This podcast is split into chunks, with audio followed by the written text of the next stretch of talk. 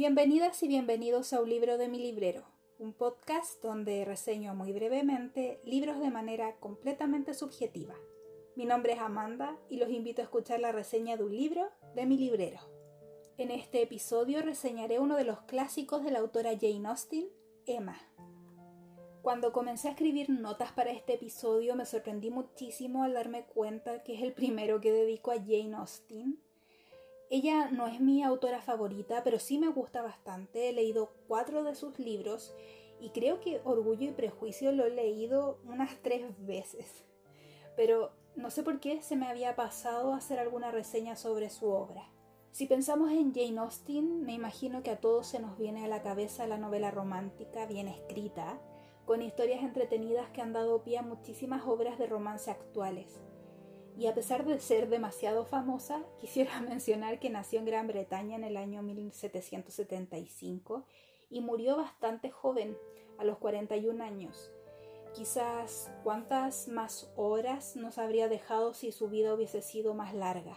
Ella pertenecía a la burguesía y este detalle siempre me hace recordar a una habitación propia de Virginia Woolf que señala que a diferencia de Emily Bronte, las obras de Jane Austen no se teñían de resentimiento, y quizás esto fue porque tenía dinero y pudo tener la posibilidad de escribir tranquilamente, o porque quizás nunca se sintió perturbada en su quehacer, o simplemente no le importó que la importunaran.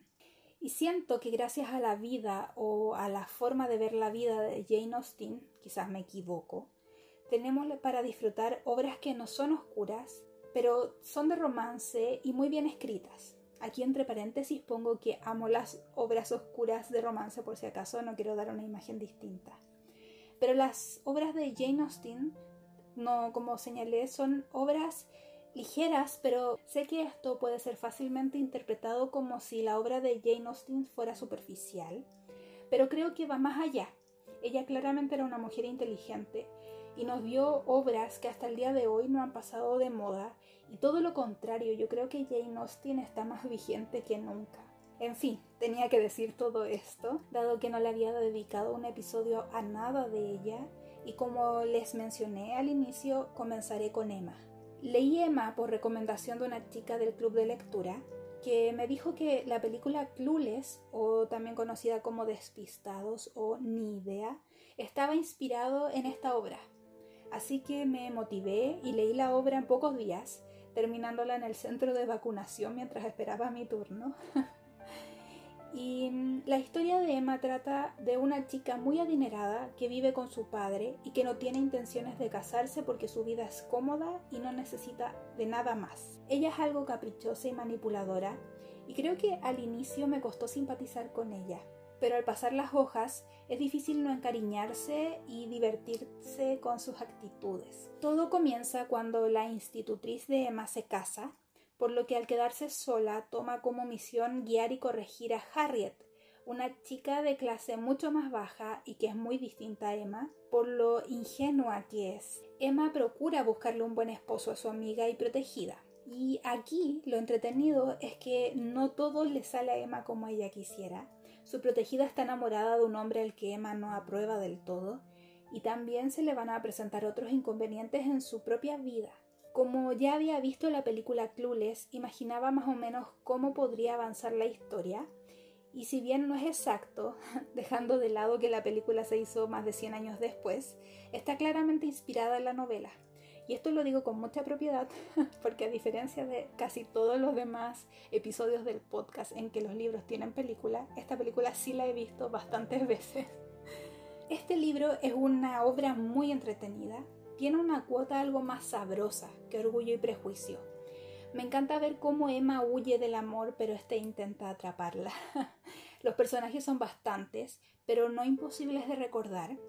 Y creo que al final se me hizo algo simple, su desenlace es mucho más sencillo que el resto de la obra, pero de cierta manera tiene sentido dentro de la historia, así que por mí está aprobado. Eso sí, quisiera señalar, por si es que ya han leído obras de Jane Austen o también por si no las han leído antes, este no me parece para nada que sea un libro para iniciarse en la obra de la autora, porque es sin duda un libro que entenderá mejor aquel o aquella que ya estén habituados a la narrativa de Jane Austen, a su ironía elegante y a su lenguaje delicado pero inteligente. Creo que es un punto bastante importante y creo también que podría ser una de las cosas por la que Emma también recibe críticas. El personaje de Emma es encantador, con el que pasarás muchos ratos de enojo, como una persona ingenua que intenta solucionarle la vida a todos, pero en su mente solo hay caos. sé que a muchas personas no les agrada. Incluso terminando el libro no simpatizan con Emma, pero yo creo que es un personaje muy bien hecho porque ella es una chica a la que todos halagan, la llenan de elogios y admiración y obviamente eso conduce a una persona como ella a ser así, a ser caprichosa y aún así, a pesar de eso, Emma es una buena chica. Todo lo hace pensando que es lo mejor y su mayor problema es que a veces por su falta de experiencia tiende a equivocarse mucho. Y aquí es donde entra mi otro personaje favorito de la obra, el señor Knightley. Él es cuñado de la hermana de Emma y además es vecino de ella. Y es la única persona capaz de decirle cuando está equivocada o quien no la está adulando todo el tiempo.